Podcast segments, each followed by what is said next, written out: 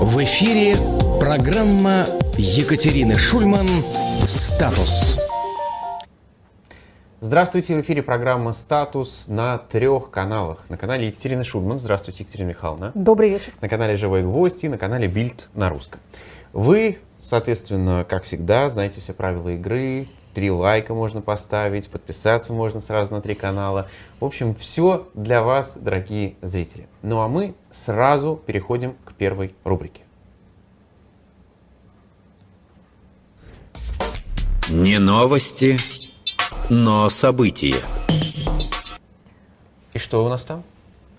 Ох, у нас там много интересного, дорогие слушатели. А начать мы с вами сегодня а, думаем даже не с э, новости и даже не с события, а с некоторых маркеров, которые предсказывают нам много будущих увлекательных событий, а именно с данных статистики. Это такие скучные вещи, которые обычно не составляют э, каких-то выразительных заголовков, но которые обещают нам э, в будущем много незабываемых впечатлений. Значит, у нас для наших сегодняшних статистических данных имеются два источника. Первое – это публикация Судебного департамента Верховного суда, который у нас статистику по преступлениям за пол, полгода а, публикует. Это, соответственно, с января по июль текущего 2022 года. И второй наш источник – это данные а, Министерства внутренних дел, которое сообщает нам о положении с преступностью с января по октябрь 2022 года, то есть еще более свежие данные. Что там у нас такого удивительного, а, почему мы решили именно с этого начать? Значит, мы понимаем, что события, подобные тем, которые происходят в 2022 году, э, способствуют росту преступности. По-другому быть не может. Если у вас происходят чрезвычайные события, если у вас происходит массовое насилие, если распространяется по популяции оружия, то, наверное, люди, которые стали А, беднее, Б, обозленнее и С, получили оружие в руки, наверное, как-то будут его применять. Экономисты в самом начале э, военных действий предсказывали нам две будущие волны преступности. Первая по возвращении мобилизованных, поскольку это наиболее массовая граждан, которые прошли через опыт насилия и получили оружие в руки, которые, по идее, они должны, конечно, а, так сказать, сдавать перед демобилизацией, но многие а делать этого не спешат. И вторая волна преступности обещалась через еще некоторое время, когда, так сказать, э, младшие братья и сыновья а, этих самых мобилизованных и контрактников, э, убитых, раненых э, или оставшихся а по той или иной причине выброшенными из нормального социального обихода, как это бывает с людьми, прошедшими через войну, когда они будут вот из этой своей бедности пытаться каким-то образом выбираться.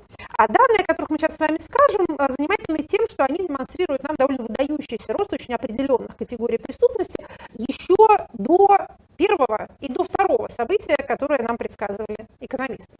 То есть, э, получается, если ружье висит, оно обязательно выстрелит? Вы знаете, мы-то думали, что вот ружье повисит, повисит, а оно выстрелит. А наше с вами ружье... Как то так третьему, да? Оно уже стреляет. А оно прям в первом акте сразу... ничего. Значит, давайте смотреть, что у нас есть. Начнем с безобидного. А сообщает нам судебный департамент Верховного суда, это еще раз повторю, наш главный источник данных, они их публикуют. Слава богу, несмотря на всю эту эпидемию чудовищной секретности, какие-то данные у нас пока еще а, есть. Значит, а выросло у нас а, количество мелких хищений.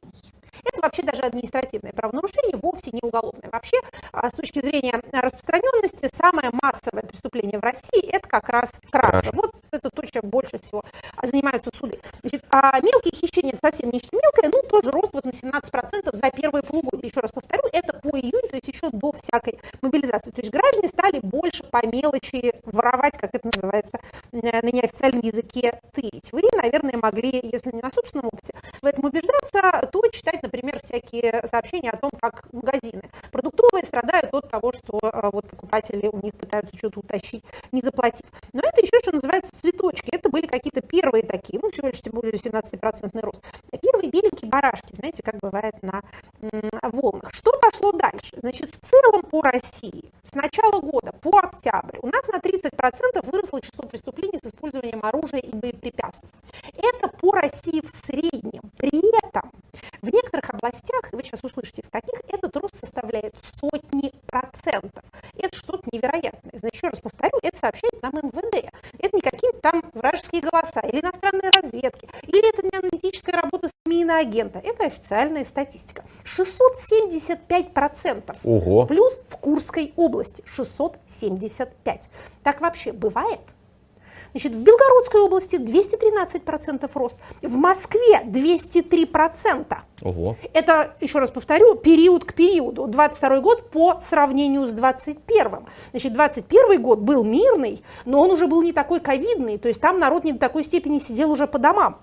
Значит, вот нам регионы, а, пожалуйста, регионы-чемпионы. Курская область просто какая-то беда. Белгородская, Москва, Псковская область, Республика Крым, 133% прибавка на минуточку, Тамбовская, Санкт-Петербург, 108%, Саратовская, э, Ненецкий автономный округ, Калининградская область. Значит, это все э, выше или около э, 100%. Калининградская область плюс 92,3%. То есть смотрите, что у нас выходит. А, преступления, совершенные в составе организованных групп, рост на 13%. Значит, но рост э, числа преступлений с оружием и боеприпасами, конечно, поражает воображение. Я подозреваю, исходя из этих данных, что мы с вами недооцениваем и вообще, может быть, не очень представляем, какова обстановка в этих приграничных регионах. Мы слышим что-то там, то мобилизованные возмутились, то кто-то копает какую-то засечную черту там строит, то противотанковые ежи расставляет по дорогам. Там, видимо, творится нечто более выразительное, чем мы с вами вообще в состоянии себе представить. Еще раз повторю, а мне это кажется особенно важным, потому что это признак отсутствия базовой дисциплины военной, то есть дисциплины по обращению с оружием и взрывчатыми веществами, еще до всякого окончания мобилизации. Мы с вами пугали друг друга разговорами о том, что вот толпы мобилизованных, угу. как в 1917 году, ломанутся, значит, домой, штык в землю, все по домам, там черный передел, вот тогда-то и начнется. Оно уже, видимо, происходит. А давайте теперь вспомним, что у нас, собственно говоря, было, так сказать, э, до беды. Каковы были наши тенденции развития э, криминального э, нашего рынка. А давайте мы сначала осмыслим эти страшные цифры, посмотрим рекламу и потом вернемся к тому, что было до беды. Хорошо.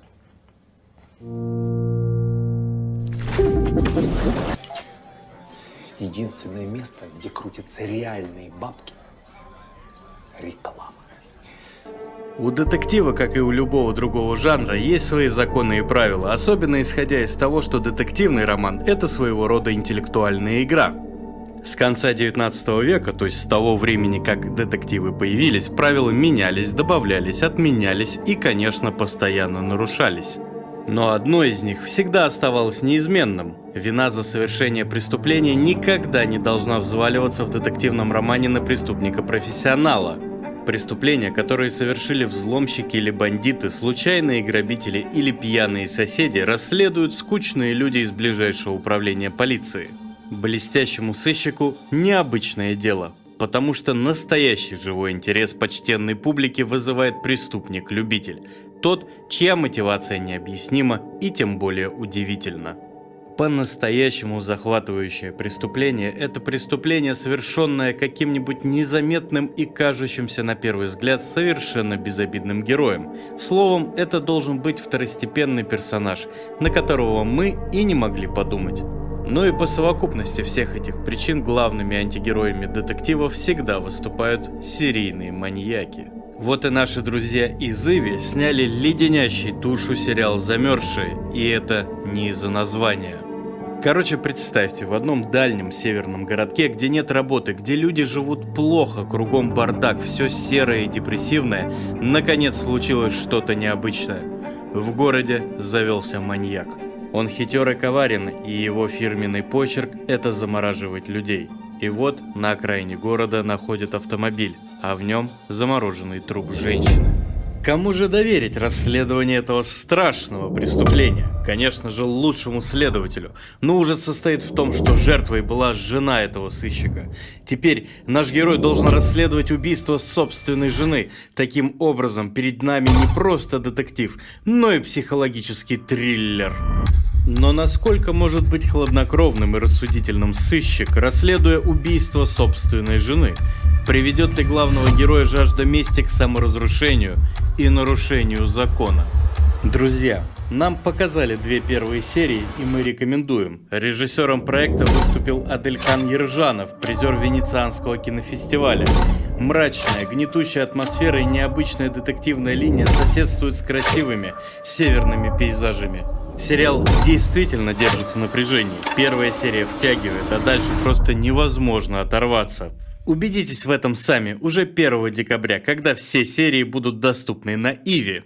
Смотрите сериал «Замерзшие» по подписке Изи Иви всего за 99 рублей в месяц. Бессонные выходные вам обеспечены. Мы ведь не продукт рекламируем. Простое человеческое счастье. Ну а мы продолжаем программу «Статус» и, как и обещали, поговорим о том, что там было до беды.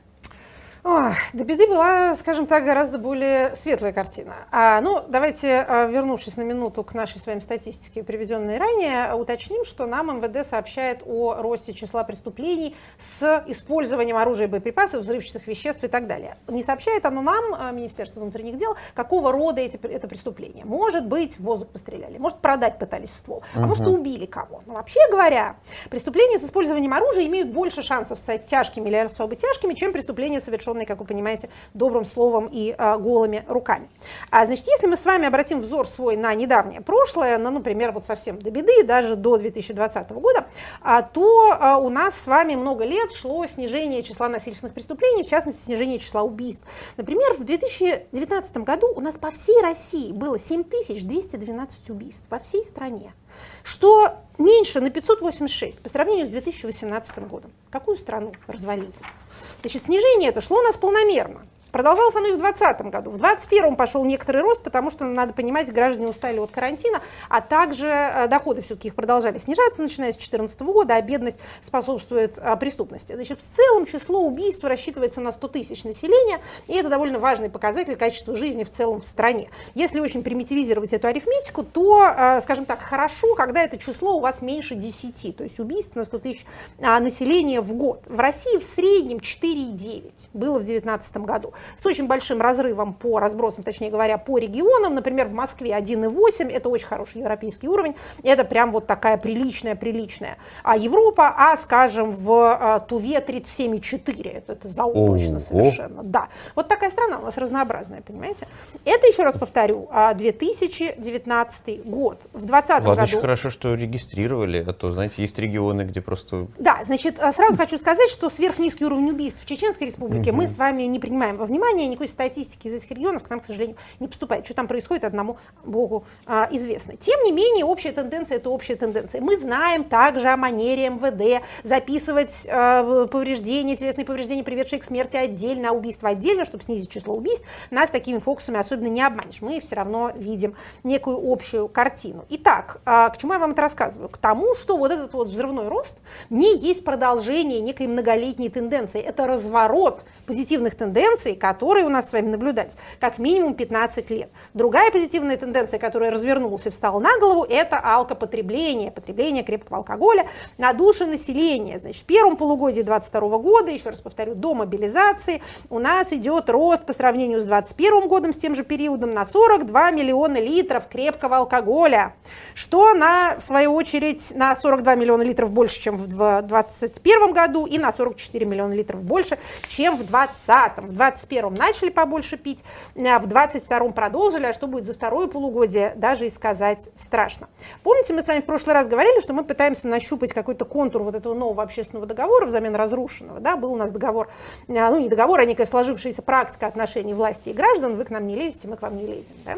Ничего себе. И мы пытаемся понять, может быть, у нас теперь новый договор состоит в том, что вы продаете, так сказать, свои тела, а мы платим вам деньги. Вы не поверите, но ровно об этом как раз вопрос от, от одной из наших слушательниц. Э, Можно ли считать это новой формой социального договора? Вы нам бесперспективных попивающих мужичков, какими их видит власть, Ага. мы вам повод гордиться, смысл и разные И блага. денежки, и да, выплаты, денежки. льготы, д- движения. Или, или и как в некоторых регионах набор полотенец. Ну вот, вот хоть что-нибудь, да, то есть деньги, деньги в обмен на, как это нынче уже почти официально называется, на а, мясо. Значит, ну, представлять себе перспективу дальнейшего роста преступности, в том числе организованные, мы помним с вами цифры, преступления в группах, да, такого рода люди, конечно, сбиваются в группы, им так удобнее а, совершать эти самые а, преступления. Видимо, видимо, в приграничных территориях никакого контроля за оборотом оружия вообще не существует, либо наоборот, это какая-то, а, какой-то большой бизнес под руководством, например, военных, или, например, правоохранителей, или, например, ЧВК, мы не знаем. Но, конечно, можно было догадаться, что если вы разрушаете полностью свою собственную правовую рамку, если у вас какие-то атаманы ходят по колониям, набирают оттуда людей, если нет ни, ни контроля, ни учета, ни вообще ничего, то будут происходить такие вещи. Неожиданность для меня, еще раз повторю, состоит в том, что э, это началось до такой степени сразу, немедленно. Они вообще там воюют, эти мобилизованные, или они только вот в Курской области стреляют из, из стволов? В общем, что называется, будем продолжать смотреть за этими увлекательными тенденциями, но а, признаки довольно такие красноречивые. Значит, я также вспоминала, по-моему, уже в этом эфире, что когда, а, еще будучи членом СПЧ, я присутствовала на встрече с президентом, где ему бесконечно говорили о том, как хорошо бы объявить амнистию, и этой амнистии не было ни в 2020 году, ее очень ждали. В честь 75-летия Победы ожидалась амнистия, не тем более в году 21 Так вот, он отвечал несколько раз подряд, и, так сказать, в мое время и уже после, что нельзя так делать, потому что в 16 году Временное правительство объявило амнистию. И вот вышло сколько-то уголовников, и вот смотрите, да, что случилось. Э, Россиюшку-то и э, погубили. Значит, что у нас э, происходит? У нас безо всякой амнистии не просто уголовники э, по стране ходят, а еще и уголовники с оружием. Тем не менее, идея амнистии, надо сказать, не умерла. И на прошедшей неделе пришла в Думу в виде инициативы фракции КПРФ. А член каковой фракции, точнее говоря, ее руководство, а, внесло проект амнистии в связи со столетием образования СССР. Ах ты! Да, оказывается, какого-то какого-то числа, очевидно, а, какого-то года, сто лет назад, был образован Союз Советских Социалистических Республик. А, собственно говоря... Я даже догадываюсь, что это было в декабре. Очень может быть, очень Да. может быть. Я уже как-то не припомню.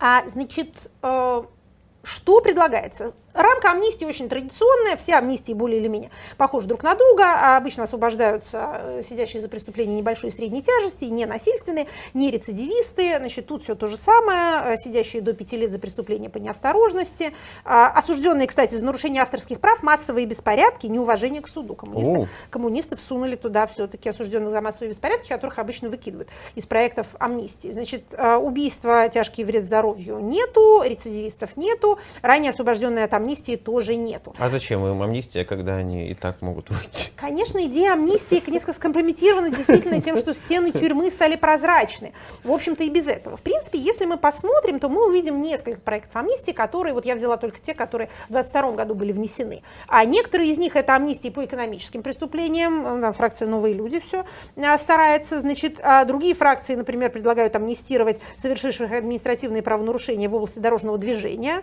Ну Вот идея административной амнистии, она тоже в Думе довольно давно а, бродит, что вот, мол, штрафы давайте снимем с людей, потому что они как-то не могут их уже оплатить. Значит, вот экономические преступления, преступления в сфере предпринимательской деятельности и, а, что называется, из актуальненького, объявление амнистии в отношении граждан, призванных на военную службу по мобилизации. То есть тоже дорожное движение, но теперь только для, а, только для а, мобилизованных.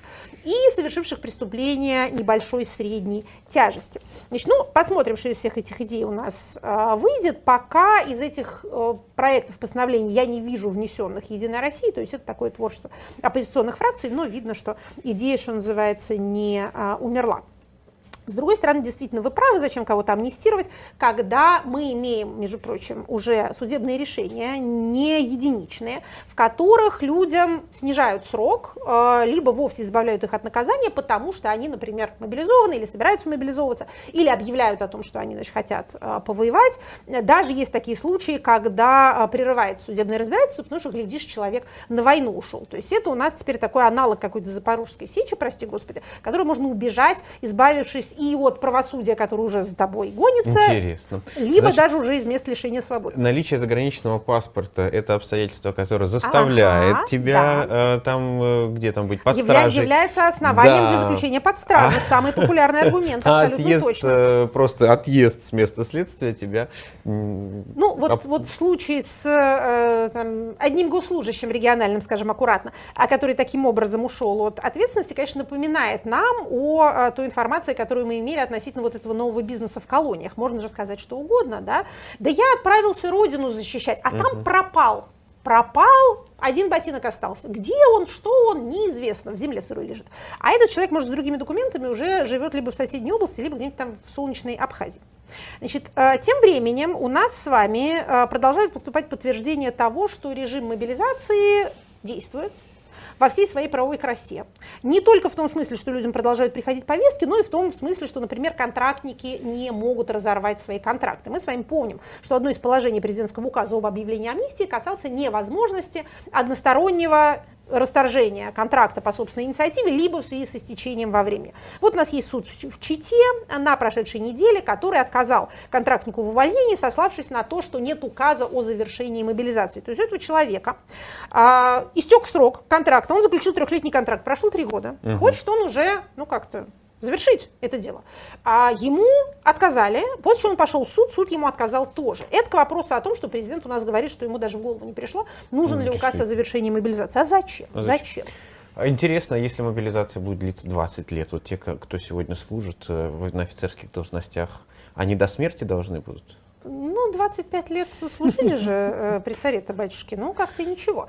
А, на самом деле, да, на самом деле, да, уволиться невозможно. Мы с вами по поводу ЦСКА, да, э, удивительного случая, а, говорили в прошлый раз ровно поэтому, не потому что нас интересуют такие экзотические подробности, а потому что это признаки того, что вот этот особый правовой режим, который ограничивает права граждан, вообще говоря, например, их права распоряжаться самим собой, он продолжается. Поэтому разговоры о том, что мобилизация все уже завершилась, это, как это называется в буквальном смысле, в пользу бедных. Значит, а что касается дальнейшей судьбы этой самой замечательной мобилизации, как вы предполагаете, она будет продолжаться много лет. Возможно, следующие ее этапы будут лучше обеспечены технически. На прошедшей неделе президент подписал указ, который мы даже распечатали, всегда с указами хожу по улице, мне как-то уютнее с ними. А, значит, Указ президента Российской Федерации о а, государственном информационном ресурсе, содержащем сведения о гражданах, необходимые для актуализации документов воинского учета. Прекрасно. Значит, это указ, который обязывает э, релевантные, да, релевантные ведомства цифровизировать проще говоря, списки подлежащих мобилизации. Мы с вами все помним, что мобилизация, как она проходила этой осенью, столкнулась с выдающимися трудностями, потому что нет никаких списков, нет никаких баз. Там, где базы есть, они не объединены ни межведомственно, ни, судя по всему, даже внутри Министерства обороны. Где-то они на бумажках, где-то они давно устарели и содержат людей, которые умерли, выехали и не проживают по месту прописки. В общем, в результате хватали кого ни попадя. А решено все это исправить, и далее граждан будут призывать уже куда более эффективно. Значит, давайте посмотрим на этот указ повнимательнее, потому что в нем содержится, как мне кажется, ценные указания на то, кому надо, э, так сказать, быть настороже. Значит, главное ведомство, э, головное, это Минцифры. И это Федеральная налоговая служба. Помним нашего премьера Мишустина, сверхэффективного цифровизатора налоговой службы. Им поручено сформировать этот самый государственный информационный ресурс, который будет содержать в себе что? Он будет в себе содержать сведения, опять же, в цифровом виде. Все, что на бумаге, должно быть переведено в цифру. И в этой базе должны быть данные о всех гражданах, которые и служат на срочной службе, и являются контрактниками, и находятся в запасе, то есть всех граждан, которые находятся на воинском учете. Сделано это должно быть как-то чрезвычайно быстро. Значит, все имеющиеся базы военных комиссариатов, уже имеющиеся, нужно оцифровать до 30 декабря, то есть до конца года, за месяц. После этого, то есть сначала оцифровываются базы военкоматов, после этого они совмещаются с базами других ведомств. Каких? И почему это, собственно говоря, а, важно? Значит, координатором всей этой работы является Министерство обороны, но ключевыми, так сказать, исполнителями являются Минцифры и а, ФНС. И также Значит, вот эту самую срочную оцифровку поручено организовать кому? Высшим должностным лицам субъектов Российской Федерации, то есть губернаторам, угу. потом Министерство обороны, потом Минцифрам. То есть главные, самые ответственные тут опять губернаторы. Э, губернаторы. Кого не внесут в реестр? Нам же тоже интересно. За исключением сведений о гражданах, имеющих воинские звания офицеров и пребывающих в запасе СВР, службы внешней разведки, Федеральной службы безопасности. Этих граждан высокосекретных там не будет. Значит, в указе также содержатся указания не только федеральным органам власти и региональным органам власти, но и организациям, не указано каких форм собственности, имеющим сведения о гражданах, обеспечить предоставление оператору этого реестра этих самых данных.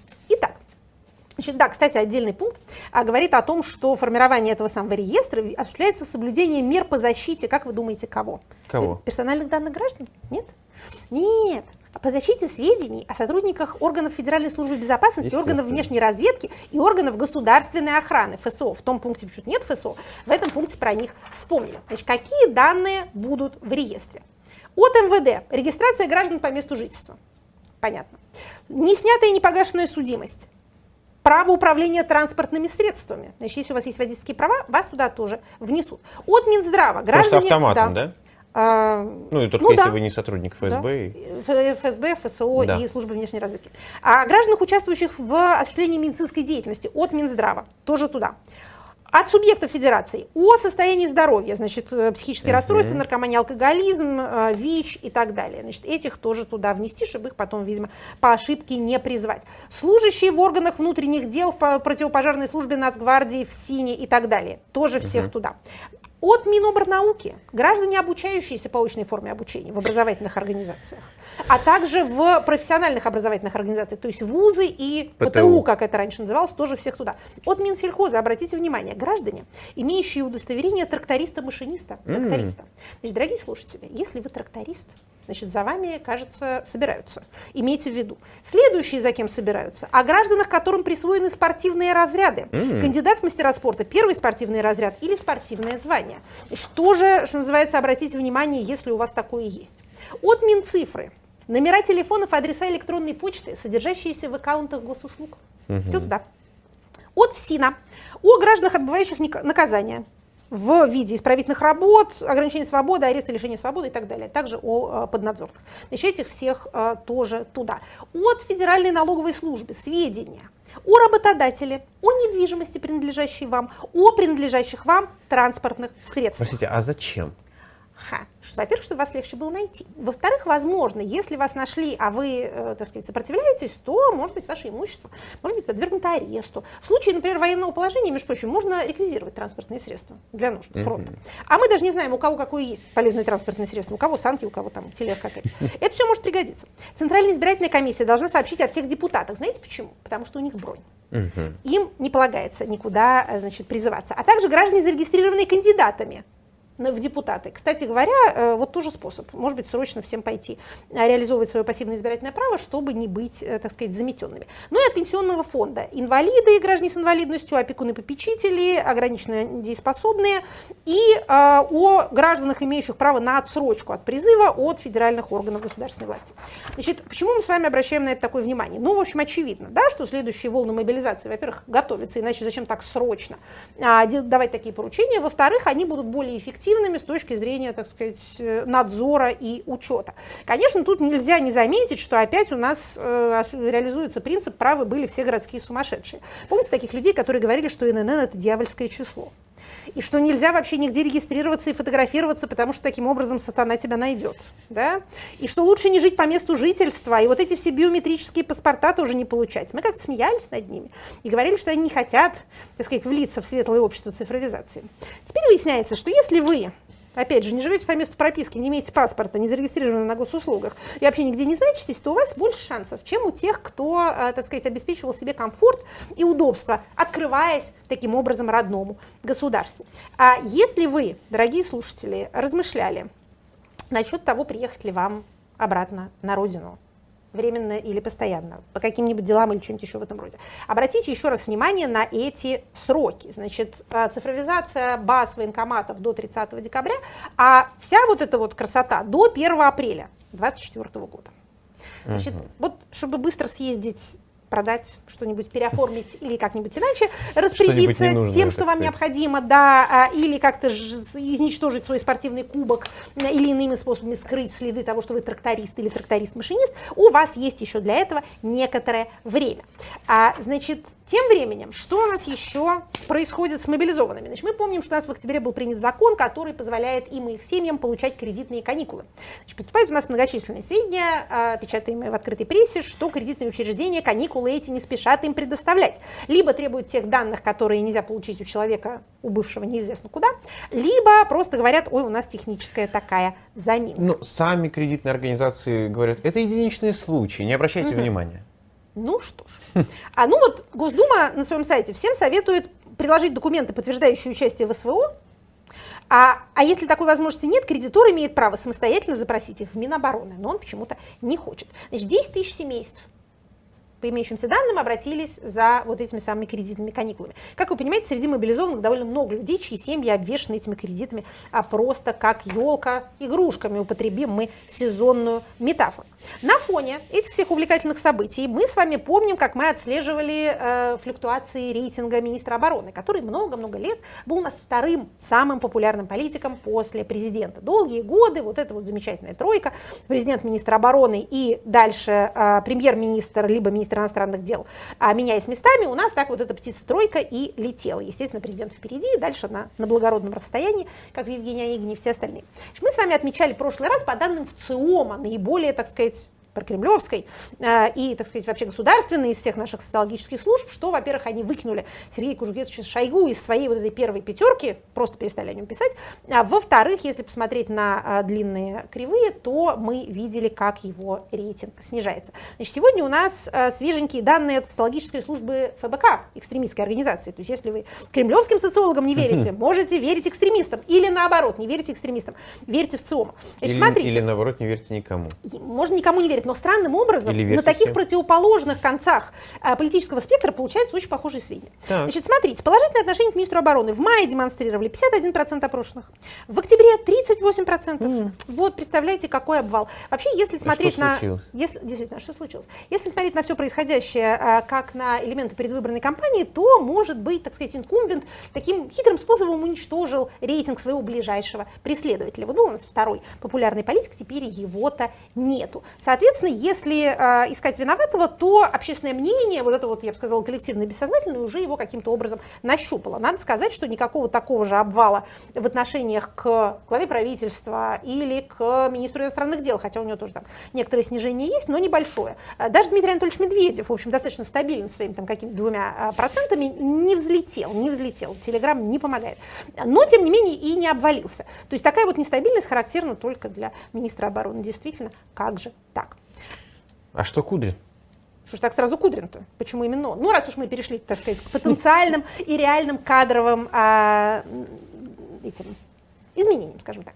Значит, да, Алексей Леонидович Кудрин, председатель счетной палаты, у нас уходит со своей должности. Значит, мы сейчас не будем тут анализировать его будущую работу в Яндексе, потому что, во-первых, я в этом не так много понимаю, есть другие охотники. Меня сейчас волнует вот этот вот, так сказать, государственный а, фрагмент его а, карьеры. Значит, откуда мы знаем, что он, собственно, уходит? Потому что поступило представление от президента в Совет Федерации на освобождение его от этой должности, которую он занимал, если я не ошибаюсь, с 2012 года. В этом своем качестве он не только занимался над надзором за а, исполнением федерального бюджета, но и, например, был председателем и, так сказать, покровителем таких структур, как КГИ, Комитет гражданских инициатив, ОГФ, Помните? Угу. Общероссийский гражданский форум. Вот если смотреть на а, какие-нибудь там а, посты за разные года, которые нам Facebook каждый день подсовывает, то я знаю, что именно вот в эти числа в конце ноября всегда-всегда мы все были на ОГФ, на котором собирались все НКО России. С каждым годом это было все более и более масштабное мероприятие, все более большие какие-то дворцы под это просто снималось, и все туда приезжали и обсуждали, как у нас наше гражданское общество замечательно развивается. Мы все вспоминаем с благодарностью, не говори с тоской их нет, но с благодарностью радостью были, как там, о милых спутниках, которые наш свет своим сопутствием для нас животворили. Животворили, действительно, своим сопутствием. Спасибо им. Что из этого вышло, как эта история рассудит, но, по крайней мере, дело было хорошее. Значит, а с сменой руководителя счетной палаты есть некоторая законодательная странность небольшая которая на самом деле для меня трудно объяснима. А когда у нас меняли Конституцию в 2020 году, то счетную палату переподчинили от Государственной Думы к Совету Федерации, потому что вообще-то это орган парламентского бюджетного контроля. Когда-нибудь мы про это тоже вспомним. Это не президентская а, совершенно очередная контора, это а, именно парламентский орган коллективный, он формируется в том числе представителями фракции. Так вот, назначение председателя счетной палаты передали, опять же, по неясным совершенно мотивам, никто это никак не объяснял, а, в счетную палату. Но, поменяв Конституцию, не поменяли после этого закон о счетной палате. Это тоже трудно объяснимо, потому что имплементация конституционных изменений шла у нас в 2020-2021 году, и, в общем, все это довольно быстро принималось, никаких проблем тут нет. Тут бы тоже никто, я думаю, не стал сопротивляться. В чем заминка, мне не ясно. Может, Теперь... просто забыли? Забыли? Может быть и забыли, но, то есть вот, понимаете, Конституция и действующий закон противоречат друг другу. То есть по закону это еще полномочия Госдумы, по Конституции уже э, Совет Федерации. Но, судя по тому, что президентское Ну, знаете, представление пришло в Совет Федерации, Конституция противоречит много чему сейчас. Много Например, чего. границам Российской Федерации она Э, противоречит. Да, а Конституция, в общем, у нас как это продается в разделе sci-fi, а, значит, книжного магазина, э, в разделе, вот так сказать, фэнтези и, и fiction. А, тем не менее, значит, судя по тому, что президентское всех представление пришло да, в Совет Федерации, то действует все-таки Конституция. Что касается преемников э, на этом самом посту Алексея Леонидовича Кудрина. Ну, опять же, кадровыми сплетнями мы промышлять не будем, но называют чаще всего две фамилии. Это Александр Дмитриевич Жуков, нынешний а, вице-премьер Государственной Думы, вице-спикер, прошу прощения, и ам, Макаров, Андрей, депутат, многолетний председатель комитета по а, бюджету. Значит, ну, оба они, как это сказать, старше Алексея Константиновича, тоже чрезвычайно опытные государственные служащие. Ну и, в общем, такие, слово либералы теперь, наверное, уже неприменимо никому, О. кто находится на государственной службе. Ну, как-то читать, писать умеют. Э, Вы знаете, Александр Дмитриевич был очень хороший э, депутат, пока не стал заниматься Олимпиадой. Э, Вот тогда уже как-то стало, стало труднее. А, но, в принципе, из людей, работающих в парламенте, один из самых квалифицированных. Самая последняя кадровая новость, после чего перейдем к нашим теоретическим рубрикам, а, но не можем этого а, упустить, потому что это, ну, как не хочется говорить, что это очень смешная история, но что-то комическое в ней есть. Помните мэра Краснодара, который стал председателем правительства Харьковской области от Российской Федерации? Вот этот вот человек успешной чрезвычайно карьеры, который почему-то променял золотой город Краснодар, город-миллионник, на воображаемую э, Харьковскую область, которой не существует. Значит, То есть она существует, но украинская. она существует, но она не имеет никакого отношения к Российской Федерации. Когда он туда переходил, она очень мало уже имела касательства а, к тому, чем может распоряжаться Российская Федерация, а сейчас уже и вовсе никакого. Значит, у него эти карьерные подвижки. Он теперь у нас назначен председателем правительства Херсонской области. Да. А, то есть от одной воображаемой территориальной единицы он переходит к а, другой. Еще интересно, там до этого был человек из а, Калининграда, из Калининградской области, который теперь возвращается обратно. Значит, Я даже вам зачитаю эту новость от правительства Калининградской области, потому что она очень хорошо звучит. После успешного проведения референдума и решения поставленных управленческих задач в Херсонской области, О, так вот какие были задачи. да, на посту председателя правительства. Этот человек, Сергей Елисеев, возвращается в Калининградскую область. Выясняется, что это у него была командировка. Теперь она завершилась, и он возвращается. А как еще раз того бывшего мэра Краснодара зовут? А, Андрея Алексеенко. Вот будем ждать, когда Андрей Алексеенко назначат, э, например, главой Республики Крым. Вот будет смешно. А, то есть вы считаете, что тут есть какая-то нехорошая Ну, закономерность? Ну, вы знаете, фраза вот э, после успешного решения поставленных управленческих задач, Да. она, конечно, как это наводит на мысль. Ну, а мы переходим к рубрике Переходим. понятия, но перед тем, как мы перейдем к рубрике понятия, э, я должен сказать, что очень много вопросов э, с тем, э, когда будут ли у нас следующие мероприятия. Следующие мероприятия будут, Будут? но не ждите Будут. их раньше э, января. Скажем А, да, так, да, да. не ждите их раньше января, но при этом могу сказать, что завтра в Берлине у нас будет мероприятие с Алексеем Венедиктовым. А, будем говорить о Будет корейской рассказывать про корейскую войну. про корейскую войну. войну. И раз уж мы вспомнили про Алексея Венедиктова, э, давайте скажем, что э, канал «Живой гвоздь» э, связан с магазином «Дилетант», и там сегодня книга Екатерины Шульман «Практическая политология». Да вы что? Представьте А себе. я не знала. Она завернута в пленку. Вот это надо а, между прочим, спросить. 1 декабря еще не наступило. 1 декабря не До наступило. 1 декабря Можете вы без можете пленки. без пленки покупать эту книжку, показывать ее несовершеннолетним. Вы можете себе Пока представить, еще до 1 декабря. распространять ее среди них. Но как только пробьет полночь и настанет 1 декабря, замотайтесь в пленку вместе со своими несовершеннолетними и вообще не смотрите по сторонам. Да. Ну, в общем, э, там вы, наверное, ссылку можете найти. Я надеюсь, что там как-то это все организовано. Э, Вы можете, соответственно, купить книги и купить билеты, если вдруг вы в Берлине э, на встречу с Алексеем Венедиктовым. Ну, а мы переходим к понятию прямо сразу, вот так, без всяких отбивок. Переходим. Хорошо.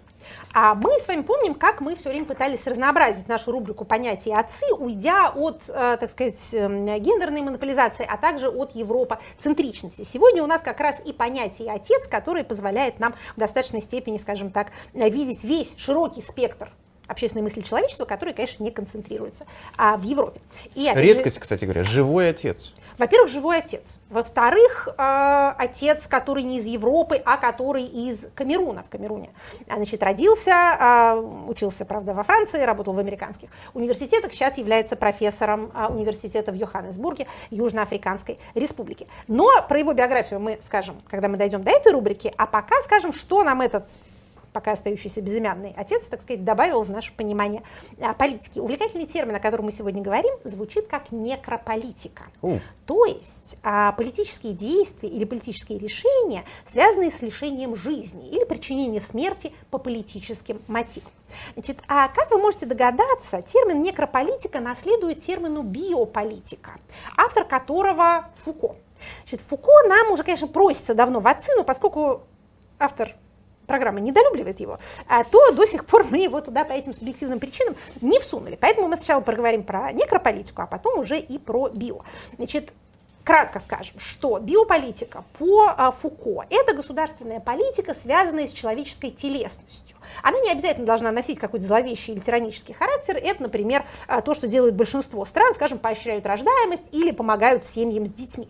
Но в любом случае это некие политические меры, а, политические нормы и политические решения, которые связаны вот с этой вот, так сказать, жизнетворящей телесной функцией человека. А наш с вами сегодняшний отец, продолжаем держать экзотическое имя его почему-то а, в тайне, а, написал несколько работ, связанных с а, постколониализмом, постколониальной политикой, и также с тем, что происходит в, так сказать, темных и серых зонах мира, где живут бесправные люди, считающиеся, ну, скажем, своими государствами не совсем полноценным.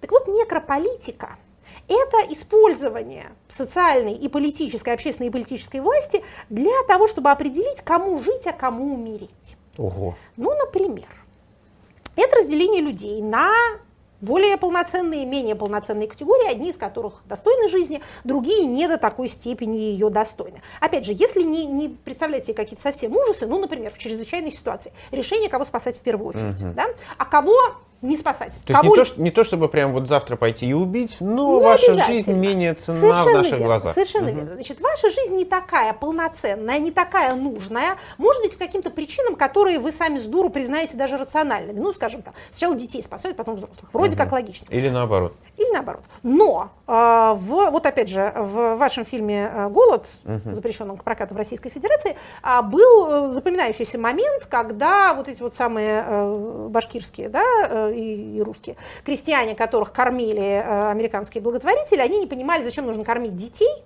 которые все равно сегодня есть, завтра нет. Ну, понятно, крестьянское отношение могут, к детской да. смертности, да, ясно, которые только едят, не работают. Понятно, что нужно кормить мужчину, чтобы он дальше работал, кормил остальных. Есть в этом логика? Есть.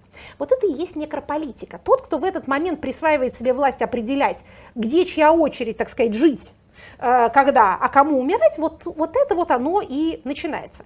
А автор наш говорил, что особенно этим занимается государство в чрезвычайных ситуациях. Но также известно хорошо и политической теории, и политической практике, что государства создают и поддерживают режим чрезвычайных ситуаций, потому что в этой mm-hmm. истории они становятся владыками живота и смерти. И кто же не захочет, получив такую власть, ее сохранить или не имея ее, ее получить. Одно дело велодорожки проектировать, да, а, или там хорошо выдавать разрешение на открытие кафе, а другое дело определять, кому жить, а кому помереть. Значит, э, далее в э, теории э, некрополитики у нас появляется термин романтические живые мертвые или живые мертвецы. Это как? А вот смотрите, значит, автор наш говорит, что есть живые. Это мужчины и женщины, наделенные равными правами. Это вот эти полноценные граждане. А есть вот эти полуживые или временно живые, не совсем живые. Условно живые. Условно живые, совершенно верно. Которые вроде как и живые. Она жива еще сегодня, завтра же нет, как у Пушкина. Но как бы государство считает, что они в принципе могут помереть, и это, в общем, не так даже и, не так даже и страшно. Ну вот, например, опять же, когда вам говорится, что э, какие-то люди все равно бы от водки померли, или на дороге бы разбились, mm-hmm. а тут не, а тут не зря. А тут не зря. Вот это вот оно. Вот это живые мертвецы. А это вот эти полуживые, временно живые, условно живые люди. Или еще вариант, опять же, не такой радикальный, а люди, чьи права ограничены, потому что они как бы не совсем полноценны. Если с ними что-нибудь случится, то это не такая большая беда, потому что они для общества не имеют такой ценности. Ну, например, они сексуальной ориентации не той, да, или там, не дай бог, иноагенты, да, то есть вроде как люди, но какие-то не совсем такие люди. Вот есть правильные, ценные люди, там, я не знаю, многодетные матери, здоровые мужчины титульной нации, государственные служащие, в конце концов, работники правоохранительных органов, там, какие-нибудь наши герои. Наши герои, работники правоохранительных органов, тоже легко превращаются в мертвецов, и тоже говорится, что так и надо, это правильно. А помещение депутатов э, в группу непризываемых лиц, это ведь тоже оно? Вот, вот они вот живые. Они настоящие живые, их жизнь государству нужна. Жизнь остальных государству нужна не до такой степени. Значит, далее следующий шаг. Опускаемся в бездну еще ниже. А возникают некие зоны, некие зоны, которые отец наш сегодняшний называл death worlds, э, миры смерти, в которых смерть может происходить. Это самое простое тюрьмы, это э, какие-то вот такие огороженные, какие-то фильтрационные лагеря, полицейский участок. Вы идете по улице, вы живой полноценный человек. Вас клешня вы- вытаскивается и заносит вас туда, где с вами может произойти что угодно, и это как бы допускается. Это вот эти смертные миры. Там тоже бродят владыки смерти, которые определяют, кому э, куртку снять, кому надеть, кому положены зимние ботинки, кому не положены, кому горячей воды принести, кому в этом отказать. Вот это вот такая власть над телом. И, и обществом это воспринимается как Обществом типа, ну, да, ну, не как с- элемент нормы. да, то есть, ну не санаторий же, как Вот. говорится. То есть, понимаете, а, в чем смысл вот этой терминологии? Не в том, чтобы показать, что, смотрите, люди друг с другом плохо обращаются. Это все бывает. Вопрос в том, что, как вы верно заметили, что общество приемлет, что нормализуется. А в совсем тяжелых ситуациях это нормализуется в виде законодательной уже в виде законодательного положения. Помните прошлого нашего отца на прошлой неделе формулу Радбруха? Если закон нарушает принцип равенства, он незаконен. Что интересно в этой формуле? Никогда, почему Радбрух ее вывел, да, почему он решил, что нужно как-то сформулировать, когда судья не должен судить, правоохранитель не должен охранять это право, э, тот, кому велено выполнять приказ, не должен его выполнять. Не тогда, когда закон не гуманен, жесток или там, не знаю, вчера поменялся, а когда он нарушает базовый принцип равенства. Базовый принцип равенства нарушается, когда мы говорим, что одни имеют право жить, а другие не очень. Что одни люди, а другие какие-то такие не совсем люди. Вот это, собственно, сущность некрополитики. Это та вещь, которую, что называется, один раз узнав, потом начинаешь ее везде узнавать. В этом, собственно, смысл а, политической теории. Так, ну я должен сказать, как в том мультике, три минуты на отцов. Хорошо. Мы, Давайте. вы знаете, мы про Отбивку. нашего... Отбивка у нас тут Отбивку. есть? Да. Отцы великие теоретики и практики. И Мы про нашего отца практически все рассказали. Осталось Прекрасно. только назвать его, что называется, возраст и имя. Зовут его Ахил Эмбембе. Родился он в Камеруне. Он 57 года рождения, то есть ему сколько, 60 с чем-то лет. Он, в общем, вполне живой, так сказать, молодой. А еще для ученого, в мире- для ученого человека, в мире ученых, И в да, мире живых. все живут долго. Значит, Да. его наиболее, так сказать, прославившая его а, работа, такое эссе а, под названием «Постколония». Он пишет по-французски, как многие э, люди в Африке, как многие африканские страны, бывшие французские колонии, они унаследовали и французский язык, и французскую, скажем так, образовательную а, традицию. Значит, сразу скажу, что а, Эмбембе такой не, не без скандальности человек, в частности, его выступление в Германии э, было отменено Министерством иностранных дел, потому что решили, что он антисемит. А он, когда эти свои смертные зоны а, описывал, вот те места, где люди как бы не имеют права жить, он, среди прочего, говорил и о Палестине, о секторе Газа, что вот, мол, вот когда Израиль. да, что бывает, бывает, мол, и такое. Что там смерть нормализована. Да, как- да, Мгм. да, там смерть и бесправие, и как бы неполноценность тех людей, которые там находятся, она действительно нормализована, и рядом живет страна демократичная, толерантная, в которой там, понимаете ли, гей-парады, а, почем зря по улицам ходят, а рядом есть вот такое. Тут, надо сказать, антисемитизм антисемитизмом, этого добра хватает и в Африке, и во Франции, а, вот, и в колонии, и в постколонии, но а, вот эта вот ситуация, когда у вас, как в известном э, фантастическом рассказе Урсулы Легуин, э, есть какой-то чулан, в котором ребеночек лежит паршивенький, да, и как бы вы знаете, что ваша счастливая жизнь как-то связана с тем, что в чулане у вас кто-то там э, значит, живет плохо. Это нехорошо. Зло неконтейнируемо. Оно в чулане сидит, сидит, оно потом вылезет. Значит, вот это его работа о а, постколонии. А, значит, есть у него такая работа с, с скандальным названием «Критика черного разума». А, вот, Вау. да, да, да, да. Естественно, что это после кри- критики чистого разума, Да. критики чистого разума Хорошо. Канта. Так что нет, это, это такой серьезный вообще вполне философ. Но вот он, он автор вот этой вот теории некрополитики, которая мне показалась очень интересной. Я давно, ну не то, что давно, я ее нашла, когда мы занимались еще в Ранхикс вопросами чрезвычайной чрезвычайного в связи с администрированием э, ковида, в связи с администрированием пандемии в широком смысле. И тогда я подумала, что людям из вот этих вот периферийных мест, вроде нас с камерунцами, э, есть что сказать мировой правовой и политической философии относительно того, какие штуки, так сказать, бывают вот в этих вот серых зонах, что там происходит. Ну а мы переходим к вопросу. Хорошо. Вопросы от слушателей. Первый вопрос из твиттера Эхо. Тим спрашивает вас. Мне 39 лет, и если кратко, я считаю происходящее в России ужасом. Неужели лет через 12 я буду это поддерживать? Я так понимаю, вопрос относится ага. к проблеме поколенческих э, различий в и, убеждениях, и, поколенческих различий в ценностях. И в том числе как переоценки ценностей с возрастом, когда mm. вот люди вроде бы были у нас, помните, недавно еще либералами, а сейчас посмотришь, что они по телевизору говорят. Медведев, например. И думаешь, ух. Его, по-моему, даже и в телевизор не пускают особенно. Да? Как это, держите меня семеро. Мало ли чего может наговорить. А, значит, ну смотрите, что касается именно вопрошающего, то, конечно, прогнозов делать я не могу. Бывает с людьми э, всякое разное. А, в принципе, нормализация, конечно, происходит со временем. Как там у Достоевского, ко всему подлец человек привыкает. Подлец человек привыкает ко всему. Поэтому, если вот это оно будет длиться 12 лет, то многие из нас, кому сейчас кажется, что это кромешный ужас, найдут в этом, ну, как-то устроятся, как-то адаптируются, вроде как, э, опять же, как в малоприличном анекдоте, а там тепло и влажно, как в Таиланде. Значит, вот там, куда куда вы э, внезапно а, залезли. А, так что адаптироваться-то можно практически ко всему. Если речь идет о возрасте, то что нам говорят братья наши социологи?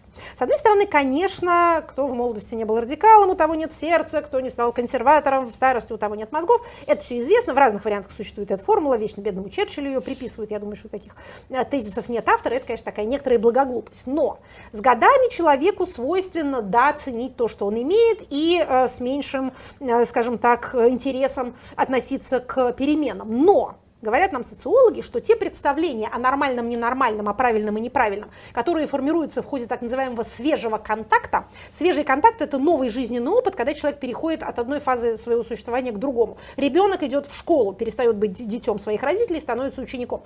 А, школьник становится студентом, студент становится работником, а человек вступает в брак, становится семьянином. Вот это называется свежий контакт. В этот момент у вас закладывается представление о том, как вообще бывает, как жизнь устроена. И вот это вы пронесете с собой, что бы с вами ни случилось. Нынешнее поколение, находящееся при власти, очевидным образом восстанавливает то положение вещей, которое было у них во время их свежего контакта, когда они были начинающими карьеристами. Значит, они косплеят 70-е.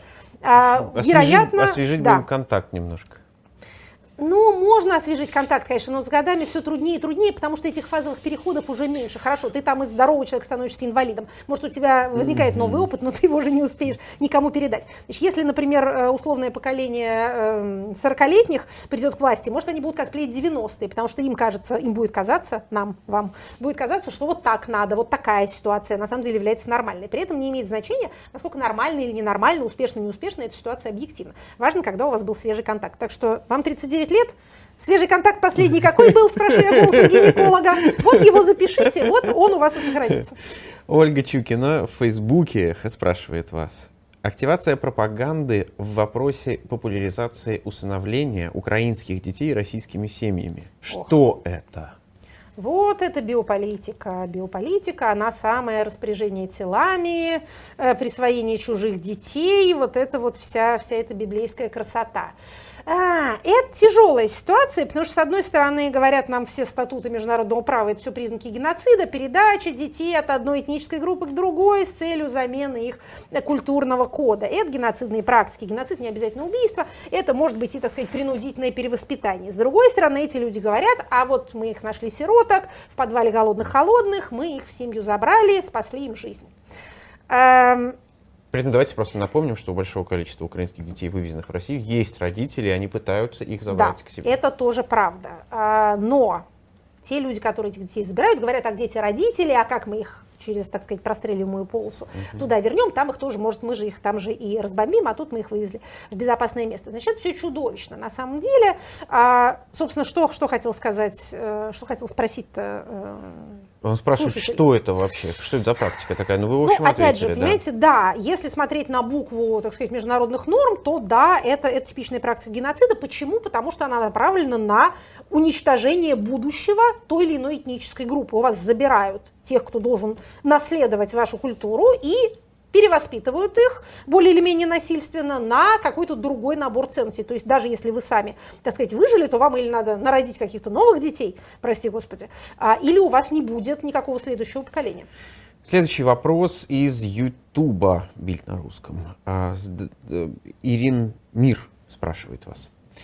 Как вы считаете, насколько опасно или не опасно, действенно или не действенно подача различных обращений, в частности с требованием прекратить войну, мобилизацию, в Совет Федерации и Госдуму, ведь при заполнении формы структуры получают информацию о несогласных с адресами, телефонами, так сказать, явками и паролями.